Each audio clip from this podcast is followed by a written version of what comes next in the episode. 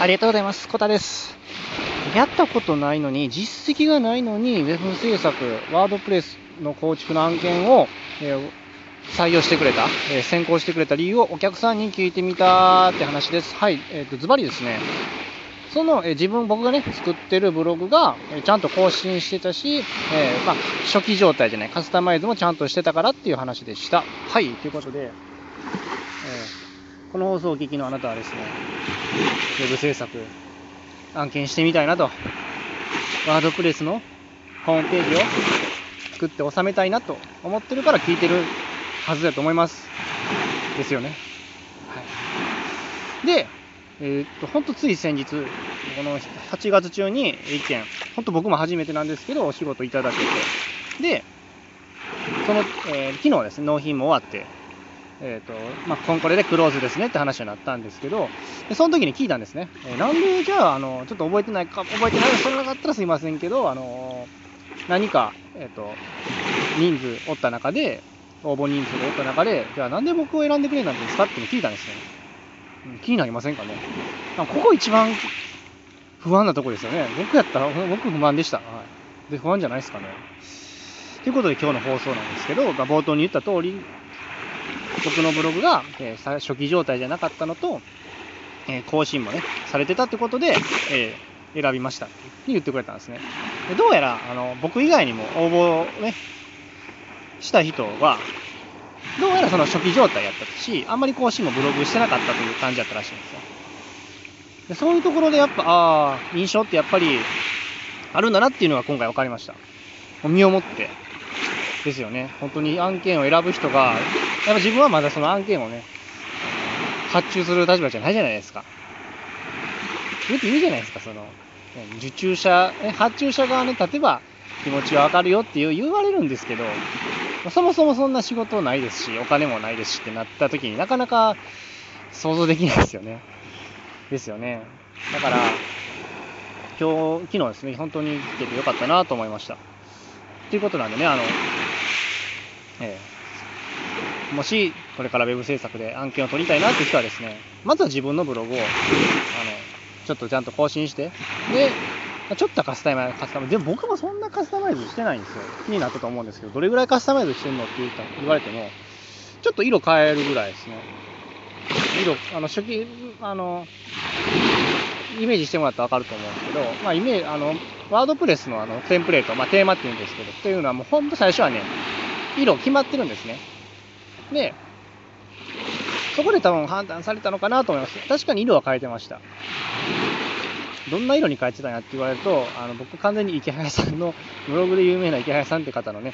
ブログを真似して色はパクってきました。はい。で、記事数はね、やっぱりそこは自信あるというか、あの、こまめに更新してたのがあったんで、まあ確かにちゃんとやってたよっていうのは、まあ、一応まあ、やっててよかったなと思いました。でそれはどれぐらい更新してたのかって言ったら、でも3年間で350ぐらいですね。でしかも、あの、本当に最初は日記みたいな記事もあったんで、ここ最近はちゃんと、ちゃんと、ちゃんとって言ったら、ほんま失礼な話なんですよね、見に来てくれる人に。ここ最近は、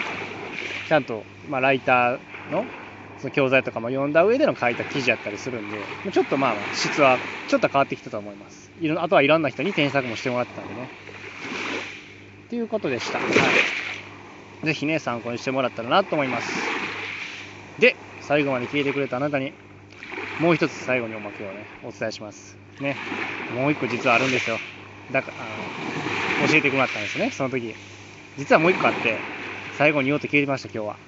最後まで聞いてくれた人に教えると思ったんでね。はい。でそれは何かっていうと、もう一個ポイントがあって、最初に、あの、詳細をね、何人か、えっと僕が、僕以外にも応募した人があって、で、そのリターンというか、なんていうかね、お返事じゃないんですけど、えっ、と、お客さんから実はこういう案件で、こういう、えー仕事なんですっていう、えー本当にお客さんのメッセージがね、あの、最初もらったんですよ。まだ受かってなくてもですよ。あの、審査通る前でも、審査っていうか、なんていうか、その選考に通る前でも、あの、こういう案件なんですっていう、その、メッセージをもらったんですね。で、それを見た上で、なんかあの、もしなんかそのね、なんでそういうメッセージくれたんかというと、もしあのちょっとやっぱり無理だなとか思ったら連絡くださいとか、なんか不明点があったら教えてくださいっていう、そういう目的でお客さんは僕にメッセージくれて。でももちろん他の人にもメッセージ送ってると思うんですけど、で何か何やっていうと、僕はそのメッセージに対して結構ちゃんとね、あの細かく返したんですよね。うん、今回で言ったらお客さんがね、えーと、お客さんっていうのはエンドユーザーさんね、が、えーと、ちょっとホームページをね、作り変えたいということで、えっ、ー、と、元々のページもありますよ。で、元々のページ僕もちゃんと見ますし、で、お客さんのメッセージのも読み込んで、そのお客さんっていうのは、えっと、今回仕事くれた、まあ、ディレクターのポジションの人ですね、お客さんでいうと、ちょっとややこしくてすみません。もうメッセージも読んで、あ、僕はこう思いますみたいな感じで、ちゃんと添え書きして、で、まあ、それでも、まあ、あのやれると思いますみたいな感じで書いてたら、あのそれがよそれも良かったですという書いてくれてて、なんか前、やっぱ前向きな文章が読めて良かったですってことを言ってくれたんですよ。